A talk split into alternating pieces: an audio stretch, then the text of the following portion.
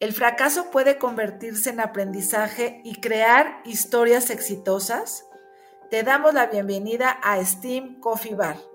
Como sabes, la educación STEAM promueve un aprendizaje basado en la solución de problemas, lo que implica entender, construir, probar y mejorar. Es decir, utilizar y asumir el error como parte fundamental del proceso de aprendizaje. Justamente la libertad de equivocarse ayuda a las personas a construir resiliencia y confianza en sus capacidades. Es por esta razón que creamos Steam Coffee Bar, un podcast en donde profesionistas y personalidades vinculadas a la educación STEM nos comparten sus fracasos y cómo han logrado convertirlos en aprendizajes que los han llevado al éxito para que hoy sean un héroe o heroína STEM. Soy Graciela Rojas, fundadora y presidenta de Movimiento STEAM, y te invito a sintonizar STEAM Coffee Bar. Tendremos un episodio nuevo cada viernes. Hola, bienvenidas y bienvenidos a Steam Coffee Bar, un espacio donde cada viernes invitados e invitadas nos contarán sobre sus fracasos y cómo lograron convertirlos en aprendizajes que los llevaron al éxito, para que hoy sean héroes o heroínas STEM. Movimiento STEM es una asociación sin fines de lucro que, transformando las mentes de las y los jugadores clave, impulsa la educación, el talento STEM, los empleos del futuro y la innovación con visión social e incluyente. Es el máximo órgano de representación del ecosistema STEM en, América Latina. Es una iniciativa avalada por Global STEM Alliance y STEM Learning Ecosystems. Mi nombre es Giovanna Guerrero. Te agradezco estar aquí el día de hoy escuchando este podcast. Hoy presentamos Aprender para vencer el miedo y tenemos a un gran invitado. Además es el primer hombre eh, invitado aquí a nuestro podcast. Y les cuento un poco del maestro Ernesto Rodríguez Islas. Él es ingeniero industrial con especialidad en dirección de empresas y nació en un municipio del estado de Hidalgo que se llama Epazoyucan.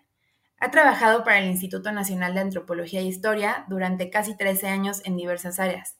Ha sido conductor de radio, lo cual le ha ayudado a adquirir mejores habilidades de comunicación. Obtuvo un puesto de elección popular en un municipio.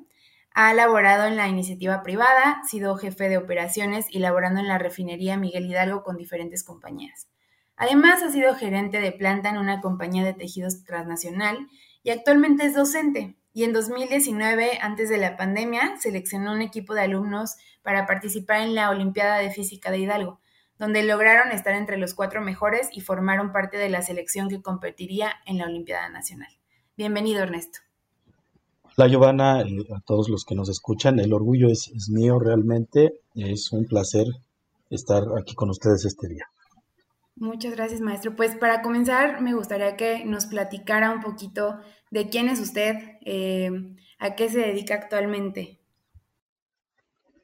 Bien, yo, como lo comentabas, eh, me estudié ingeniería industrial, posteriormente hice mi especialidad en dirección de empresas.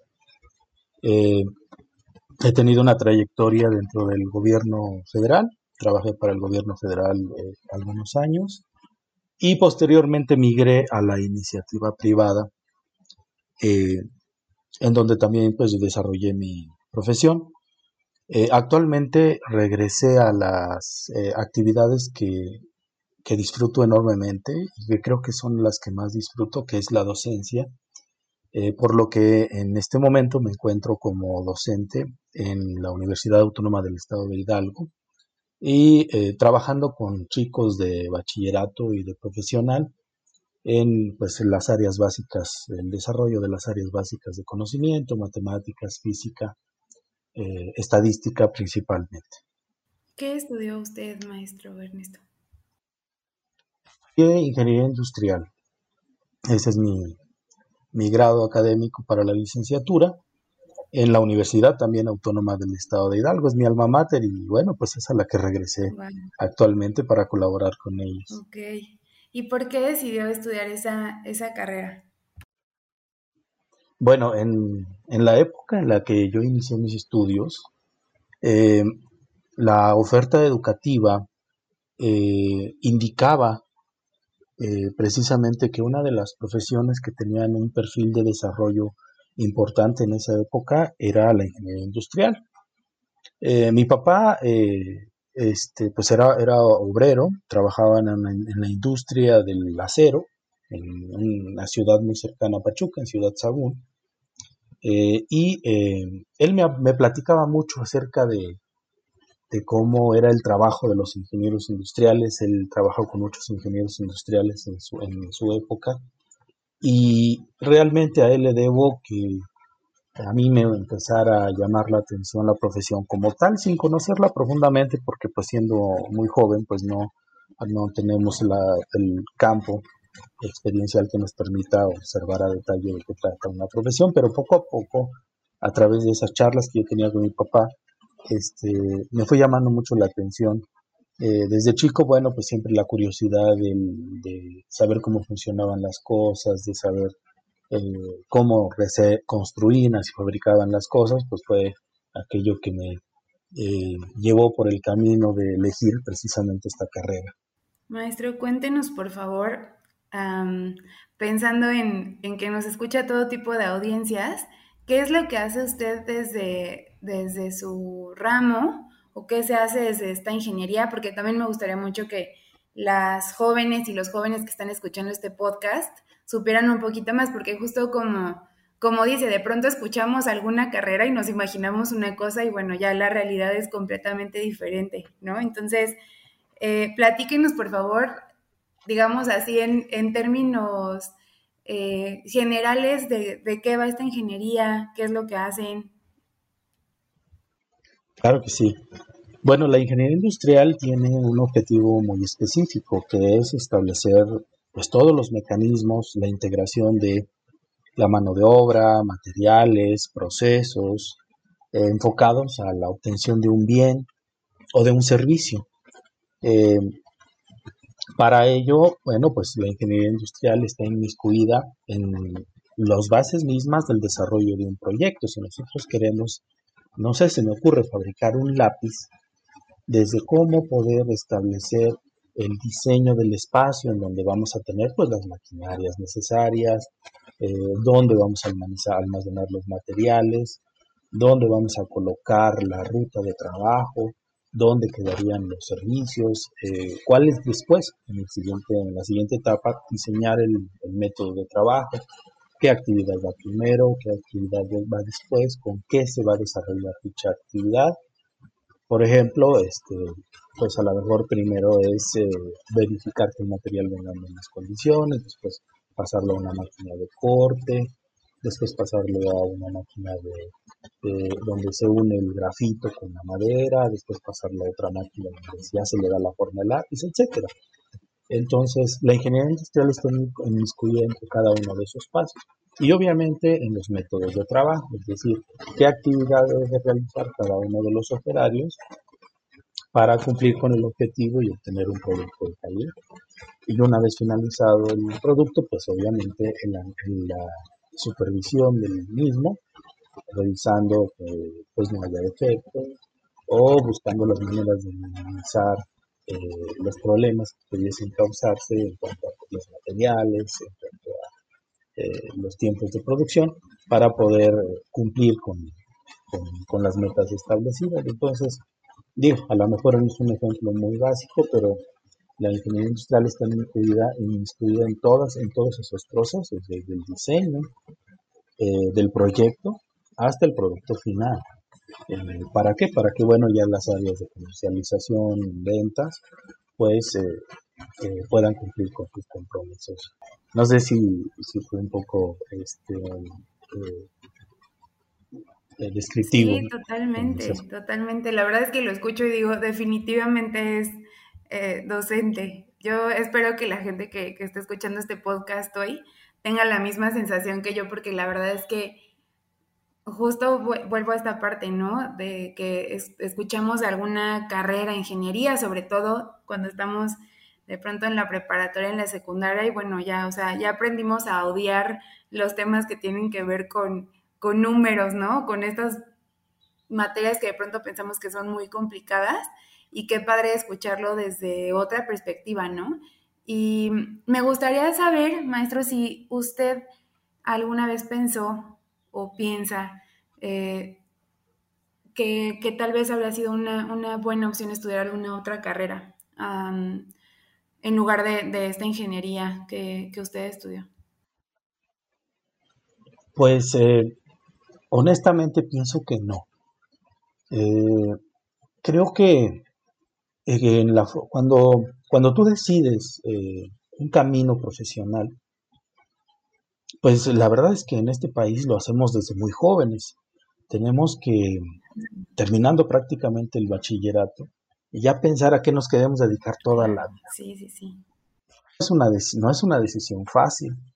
Eh, y muchas veces, eh, bueno, al menos en mi, en mi época, por ejemplo, la decisión estaba basada, sí, claro, en lo que, en el perfil que te llamaba la atención, pero también en las opciones educativas que tenías. Entonces, eh, en, esa época, por ejemplo, hablando en Hidalgo, pues las dos escuelas públicas importantes eran la Universidad Autónoma del Estado de Hidalgo y el Tecnológico de Pachuca, por ejemplo, que tenían una oferta profesional pues limitada comparada con la que tienen en esta actualidad.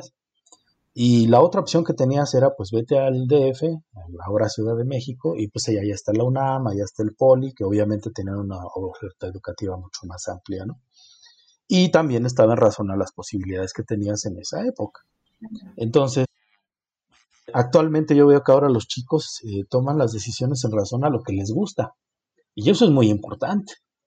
¿sí? Es bien importante que te dediques a algo que te guste. Sin embargo, el definir que te gusta en una época tan, tan, tan temprana, pues a veces no, no, nos lleva a la mejor decisión, ¿no? Eh, porque, eh, bueno, sé, eh, hoy, por ejemplo, veo a chicos y, me llama mucho la atención en las redes sociales que después de uno o dos semestres ya están pensando en cambiarse de carrera o, sienten que la carrera que eligieron no era la adecuada o que les gustaba. Y es que definir a qué nos queremos dedicar implica no solamente el, el pensar en qué me gusta, en qué me gusta hacer. Sí, claro, debes de pensar en, en, una profesión, una carrera que disfrutes, que te llame la atención, pero también tienes que pensar en las habilidades que tienes como persona, en tus capacidades. Y la verdad es que cuando eres joven las capacidades son enormes. Lo que pasa es que no somos capaces de detectarlas porque somos jóvenes, porque somos eh, inseguros, porque estamos en un proceso de adaptación al medio en el que nos rodea y no es fácil eh, determinar exactamente qué nos gusta. Sin embargo, en mi caso particular, me enamoré de mi carrera eh, y cuando me fui aprendiendo más de ella, me fui enamorando más de ella porque además me, permitió no solamente enfocarme en un área del conocimiento, sino en muchas. O sea, la ventaja es que en la ingeniería industrial tienes que aprender de administración, de psicología, de química, de biología, de termodinámica, eh, obviamente áreas duras, pero también de, de capacitación de personal, de este, medio ambiente de trabajo, organización. Entonces es un, un, área muy amplia. Al final de cuentas, pues terminé enamorándome de mi carrera. Sí, está, está enorme. Maestro, sabemos que usted nació en, en un municipio de, Hidalgo, se llama, espero pronunciarlo bien, pero es Epazoyucan. Es, es correcto. ¿Cómo, cómo fue su, su, niñez, maestro? ¿Cómo eh, fue el contexto donde creció?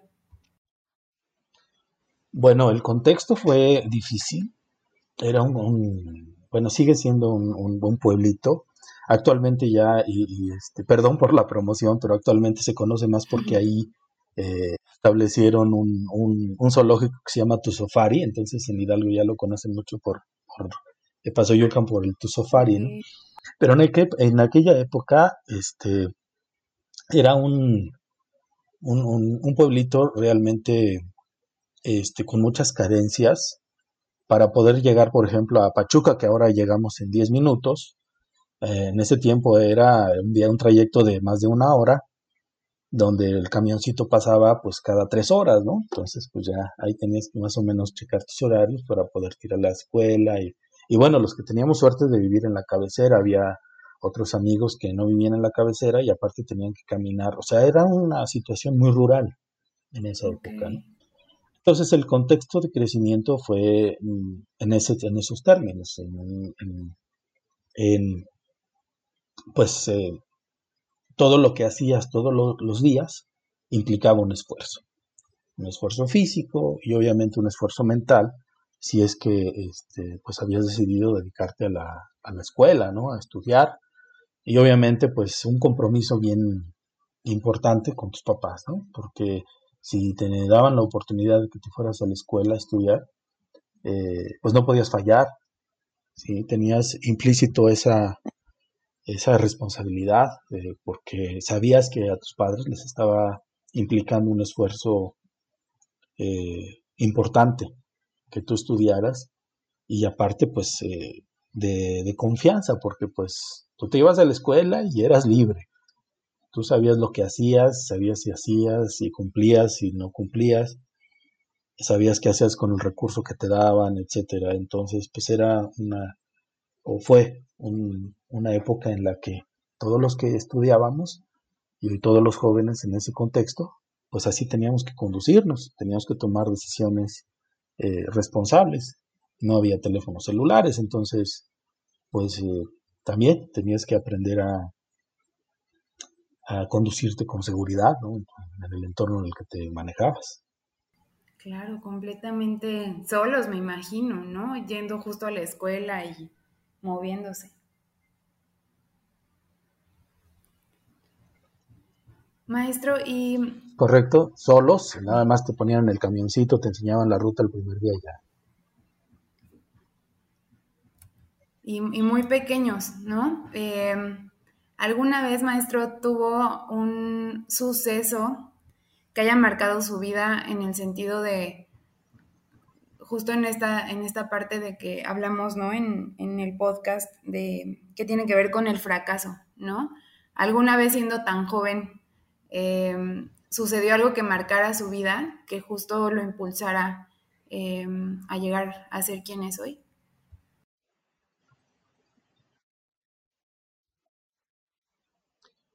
Sí, sí, la verdad es que hablando de mi persona, pues eh, yo fui un, chico muy, muy introvertido, sumamente inseguro, eh, con muchos miedos, porque, eh, bueno, en la región en la que yo vivía había una marcada diferencia entre, bueno, había gente que eran los dueños de ranchos, los dueños de ahí, de los, la gente que tenía los recursos, y pues todas las familias que éramos eh, gente de trabajo.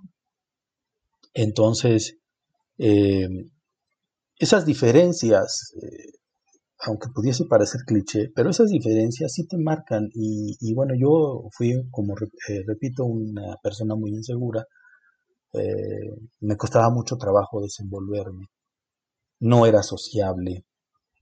No era tampoco buen deportista, entonces realmente no, no tenía grupos de amigos más que pues algunos primos y, la familia cercana, pero tampoco tenía mucha interacción con ellos porque no, eh, no me adaptaba a la forma en que, en que ellos acostumbraban. Entonces, eh, pues todas las cosas que hacía siendo jovencito eh, me salían mal. ¿sí? No lograba integrarme, no lograba adaptarme. No tenía pues ni amigos ni amigas y tampoco era muy consentido de los maestros. Entonces, en la escuela, que era mi segundo hogar, pues tampoco era el, ambiente que, más adecuado, al menos para mí en esa época, porque siempre me sentía de alguna manera relegado o, hasta cierto punto este, aislado, ¿no? ¿Cuántos años? Eh, creo que es un sentimiento que muchos jóvenes eh, Tendría eh, alrededor de 12 años aproximadamente. Ok, ok. Y, y, bueno, manejo esa época porque manejo esa época porque creo que eh, ahí fue donde yo realmente empecé a darme cuenta que las cosas las podía hacer. Entonces, eh, en, en, en, esa época en la, Secretaría de Educación Pública hacía un concurso de, aprovechamiento. Y para lo único, para lo que yo sentía que era bueno, era aprendiendo.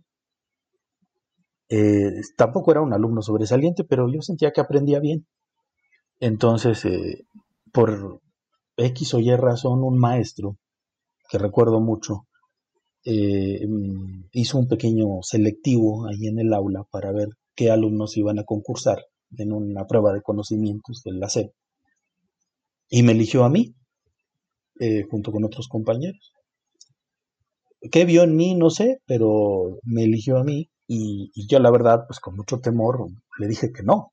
Bien, cuando este maestro me, hace la invitación, eh, pues eh, incluso va a la casa de ustedes a ver a mis papás para que yo participara. Yo no sé cuál era su, su visión de, de mi persona o de sus alumnos quizá en general, pero eh, logró convencer a mis papás y mis papás eh, pues a, su vez hablaron conmigo, ¿no? Yo les decía, pues es que en todo lo que he hecho, pues me ha ido mal, o sea, no he podido lograr nada. O sea, en el fútbol no me quieren, en, este, en las demás actividades no me quieren, los amigos no me llevo bien con ellos, entonces yo sentía que no servía pues prácticamente para nada. Claro, era, era muy jovencito, pero pues así me sentía. Eh, sin embargo, bueno, ellos eh, me dijeron que, pues que yo hiciera las cosas, que, no pensara en, las limitaciones y que intentara hacer las cosas y que no, pues no tenía nada que perder absolutamente. A final de cuentas me animé a hacer ese concurso, no me fue mal, de hecho me fue muy bien. Eh, pasé todas las etapas y llegué a la, a la fase estatal y ahí quedé en, segundo lugar. Eh, como premio, pues nos regalaron en esa época eh, un viaje a, la Ciudad de México, donde nos llevaron a conocer pues eh, las instalaciones del Comité Olímpico Mexicano, el Palacio de Bellas Artes, que fue algo que conocí por primera vez. En ese tiempo todavía estaba el Castillo Chapultepec. En fin, nos llevaron a todos los alumnos de esa época, eh, de todos los estados, a ese, a ese pequeño tour. Y comento esto porque esto hizo que yo pensara en que, bueno, que si lo único que podía hacer realmente bien era estudiar, pues, pues me dedicara a estudiar.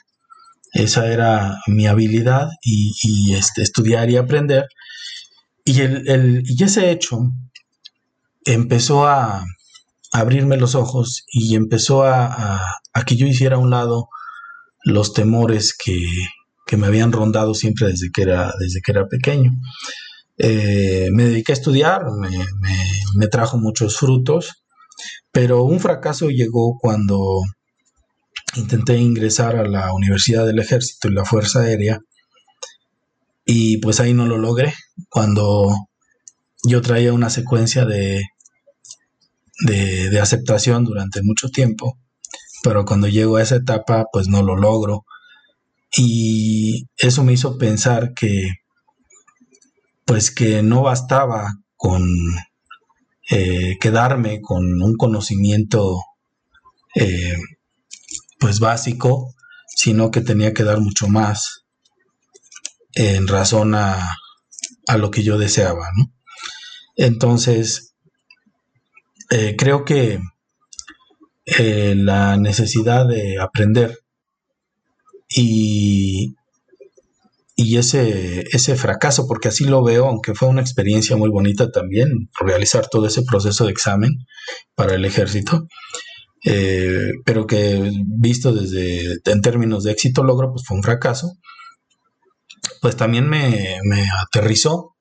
me puso con los pies sobre la tierra y, y me hizo ver que cuando se quiere alcanzar un objetivo no basta con dar eh, lo que estamos acostumbrados a dar como persona, sino que tenemos que dar mucho más y tenemos que esforzarnos más y tenemos que prepararnos mejor para poder eh, concretar las metas que nosotros podamos eh, ponernos en, enfrente. Y me imagino que justo este, este fracaso que tiene tiempo después, maestro, lo hizo retroceder de alguna manera, ¿no? O sea, como un poco perder esta, como decía, esta seguridad ganada. Sí, claro, fue un, golpe, fue un golpe importante eh, a mi seguridad, sí, fue un golpe a mi, a mi confianza, eh, y fue, este, no solamente en términos intelectuales, ¿no? Porque pues ahí eran pruebas físicas, pruebas médicas, eh, pruebas psicológicas, ¿no? Entonces me hizo cuestionar muchas de mis actitudes, me hizo cuestionar muchas de mis, de, mis conductas, ¿no? Sin embargo, eh, creo que se activaron eh, nuevamente algunos, algunos temores eh, con esa experiencia y pues nuevamente había que vencerlos y la única manera que yo conozco de vencer a los temores es, es aprendiendo.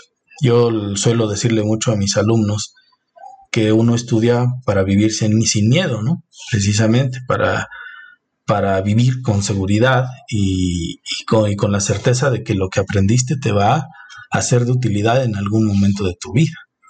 Entonces creo que esa es la, lo, que saco de, productivo de esa situación. ¿Qué le diría, maestro, a alguien que hoy se encuentra en ese punto eh, de fracaso? ¿Cuál, cuál sería su, su consejo? Bueno, que eh, cuando nosotros tenemos un fracaso, eh, lo primero que, que este, sentimos es pues algún tipo de tristeza. Hoy, hoy creo que lo llaman depresión o algo así, digo, no, no digo que sea lo mismo, pero, pero sí hay una cantidad de sentimientos que se involucran cuando uno no alcanza un objetivo. Sobre todo cuando es un objetivo que, buscas con mucho anhelo. Entonces, em, ¿qué hacer para poder eh, superar ese fracaso? Creo que hay que colocar los pies sobre la tierra y hacer una autoanálisis de cuáles fueron eh, tus áreas eh, de, oportunidad que no lograste cultivar para entender el porqué de ese fracaso. Y entonces, pues hay que fortalecer esas áreas de oportunidad, hay que trabajar en ellas para salir adelante.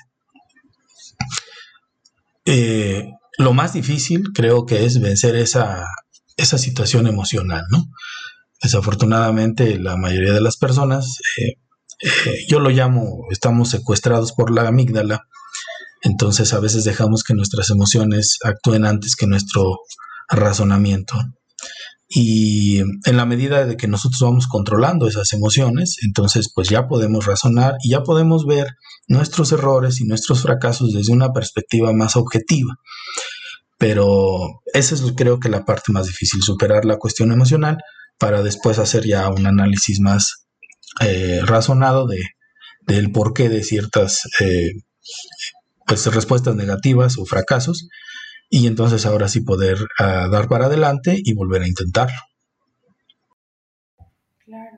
Maestro, ¿y usted diría que tiene consciente el día que, que se dio cuenta de que había superado esa, esa o esas etapas? ¿Recuerda esa sensación? Sí, sí, claro que sí. Eh, es bien interesante porque eh, es una alegría que no se puede compartir. Es una alegría que nace de ti y, que, y que finalmente te ilumina, de alguna forma, por decirlo, o por tratar de ser descriptivo. Em, cuando tú te das cuenta de que tienes una capacidad, de que tienes una habilidad, y de que esa capacidad o habilidad es totalmente propia y que además te va a servir o que te da un, un, resultado positivo, entonces te da mucho gusto, te da mucha alegría porque encuentras el, este, la herramienta, encuentras como un ancla que te dice aquí es el camino, que te dice este es el, el, eh, la forma en la que tú debes de, de explotar tus habilidades o este es el inicio para que puedas vencer todos los obstáculos, obstáculos que, se te presenten. Entonces, eh, sí, sí, es una, una, alegría muy, muy especial, porque vuelvo a repetir, es algo que es muy difícil de compartir, eh, es algo que se siente.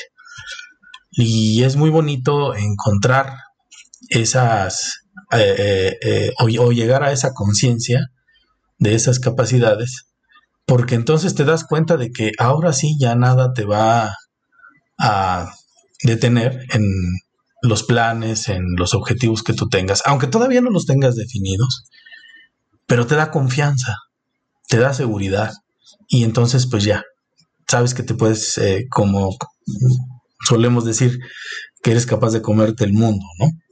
Y, este, y vale la pena que todos los chicos eh, encuentren esa, esas habilidades, que descubran cuáles son sus talentos y es, eh, sería muy bonito que también vivieran esas, esas alegrías, que seguramente muchos ya lo hacen.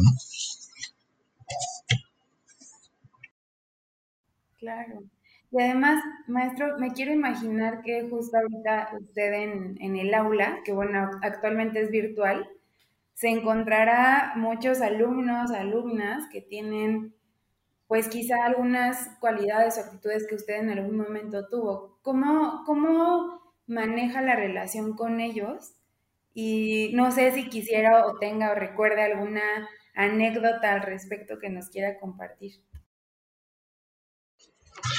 En, el año 2019, este, en una de las escuelas en las que yo trabajo, eh, como docente de bachillerato, eh, pues vimos la convocatoria de, la Olimpiada de Física que cada año se lleva a cabo. Eh, entonces lo que hacen es primero hacer una eliminación en diferentes etapas en cada uno de los estados de la República y ya después se hace una Olimpiada Nacional en diferentes sedes eh, pues que en turno correspondan. Entonces en ese año, en el 2019, eh, yo hice una convocatoria, pues yo soy maestro de física también, entonces eh, invité a mis alumnos de mis grupos y, de los grupos de mis compañeros y este, pensando en, en que pudieran estar interesados en participar en esa competencia. La verdad es que nuestras expectativas fueron superadas. Digo nuestras porque pues sí me apoyé con otros docentes. Pensábamos que no iba a tener mucho eco, pero sí tuvimos, eh, armamos un equipo de 11 alumnos y, empezamos a entrenar con ellos. Y algo que observé, este, pues eh, fue mi reflejo en ellos, ¿no? Eh, muchas inseguridades, siendo estudiante, y me decían, no, profe, pero pues, pues seguramente van chavos muy listos, ¿no? Eh, curiosamente, un, maestro de matemáticas eh, se acercó y me dijo, dice, oye, pero ¿cómo vas a llevar a tal y a tal si son bien flojos? Dice, yo no los veo que le echen ganas y pues no van a hacer buen papel. Y yo le, yo le comenté algo a ese maestro, le digo, mire, profe, eh, el sobresalir en una, en un reto, en una competencia en este caso, no requiere que seas eh, ni el mejor estudiante ni el de promedio de dieces, requiere que tengas ganas y que tengas voluntad para competir. Eh, voluntad para enfrentar los retos y voluntad para salir adelante. y eso es lo que yo veo en estos chicos. ¿no? Y este. Y bueno, eh, quedó ahí. Mm, nos lo llevamos a, a estos 11 chicos a, a esa primera fase, fue una fase regional, después vino la fase estatal, después la fase experimental y finalmente fue la última fase que fue la selectiva para ir al nacional. De esos 11 alumnos, tres de ellos llegaron a la competencia nacional de física, a la Olimpiada Nacional de Física. Y nos dio muchísimo gusto, porque si bien no eran los alumnos de dieces, pero tenían esa característica. Les gustaban los retos, les gustaba enfrentar los retos, les gustaba competir. Ellos mismos no eran conscientes de sus habilidades. Hasta ese momento fueron conscientes de sus habilidades y de lo que eran capaces de hacer. Y eso, a palabras de ellos, les cambió radicalmente su vida. Fue una experiencia que les cambió la vida. Entonces, creo que esa es una, anécdota que a mí me gusta mucho, incluso ahora compartir con mis grupos posteriormente, porque no creían en ellos, ellos mismos no creían en ellos, hasta que se dieron cuenta de que de todo lo que podían y eran capaces de hacer. Claro, wow, qué bonita, qué bonita historia, maestro. Pues La verdad es que creo que una de las cosas con las que nos quedamos hoy de este podcast, y ya nos dirá la audiencia que escuche, pero es que justo todos estos caminos y estas vivencias te hacen llegar a, lo que quieres ser realmente, a lo que sueñas ser. Fue así en su caso, ¿no? Sí, así es. Eh, a mí me gustó la, docencia de, mucho tiempo. De hecho, una de las primeras actividades que yo desempeñé cuando terminé mi carrera fue la de docente. Eh, pero la verdad es que yo no sentía que, tenía la, ni la experiencia, ni el, contexto, ni el contexto de vida como para poder este, ser responsable del transmitir y motivar el conocimiento en, los jóvenes. Sentía que me faltaba mucho camino por recorrer. Eh, y bueno, pues ya después me dediqué, como les decía, al, a trabajar en diferentes aspectos del gobierno. Trabajé en el Instituto Nacional de Antropología muchos años, ahí aprendí muchas cosas. Y uno puede pensar, ¿qué tiene que ver la ingeniería industrial con la antropología? Pues tiene mucho que ver, aunque no lo creamos. Métodos, procedimientos son bien importantes en la arqueología. La arqueología no nada más es excavar y encontrar este, osamentas, hay que llevar registros, documentos, dossier, archivos. Y, y la ingeniería nos ayuda mucho a tener ese contexto de, de orden, de procesos, ¿verdad? Y después en la iniciativa privada, ahí trabajé con, en muchas compañías, unas muy buenas, otras eh, con, vicios todavía que venimos arrastrando de, la época de la industria eh, este, en la que pues era más rígido los métodos de trabajo, ¿verdad? La verdad es que cada empresa trabaja de diferente manera, muy respetable, eh, algunos con muy buen ambiente organizacional, otros pues no les interesa el, ambiente organizacional. Pero eh, pues finalmente todo eso me proporcionó una gran cantidad de experiencias y ahora pues estoy haciendo algo que siempre he disfrutado, que es la docencia. Y pues sí, todos los caminos llevan al final de cuentas a, a que termines eh, realizando las actividades que más disfrutas. Maestro, de verdad que muchas gracias, apreciamos que haya aceptado nuestra invitación a este, a este podcast. Eh, y además, gracias por, la apertura de, contar justo estas anécdotas de, su vida que seguramente a mucha gente que, escuche esto le harán sentido en, cosas y en sus experiencias también. Y pues para cerrar este podcast, maestro, me gustaría que, que nos dejara un mensaje final para quien lo escuche el día de hoy. Muchas gracias a ustedes, claro que sí. Eh, considero que cuando somos muy jóvenes es muy difícil determinar qué es lo que queremos hacer. Entonces mi recomendación es aprender todo lo que puedan, dedíquense a aprender todo lo que puedan, sin límites, les guste o no les guste si no me gustan las matemáticas, voy a aprender matemáticas. Si no me gusta la química, voy a aprender química. Si no me gusta la historia, voy a aprender historia. ¿Por qué? Porque quizá más adelante, cuando ya esté con la capacidad eh, eh, emocional e intelectual de definir a qué me voy a dedicar en la vida, pues voy a tener un soporte de cultura lo suficientemente amplio como para que pueda continuar mis estudios sin ningún problema. Entonces, dedíquense a aprender todo lo que puedan hasta que puedan decidir qué es lo que van a hacer eh, con su vida, profesionalmente hablando, y, eh, y se van a dar cuenta de que en la medida que van aprendiendo, van a poder lograr las metas y los objetivos y desarrollar una vida sin miedo, sin temor a lo que pueda pasar y con la seguridad en sus habilidades y en sus capacidades. Maestro Ernesto Rodríguez, de verdad, qué gusto haberlo tenido en este espacio. Esperamos que quienes nos escucharon hoy hayan disfrutado este, este episodio y les invitamos a que nos eh, acompañen en la siguiente sesión de nuestro Steam Coffee Bar. Síganos en nuestras redes sociales y pues nos escuchamos muy pronto. Maestro, qué alegría tenerlo acá. El, el placer ha sido mío. Muchísimas gracias. Steam Coffee Bar, tanto como yo. Compártenos tu experiencia, envíanos un mensaje a través de nuestras redes sociales.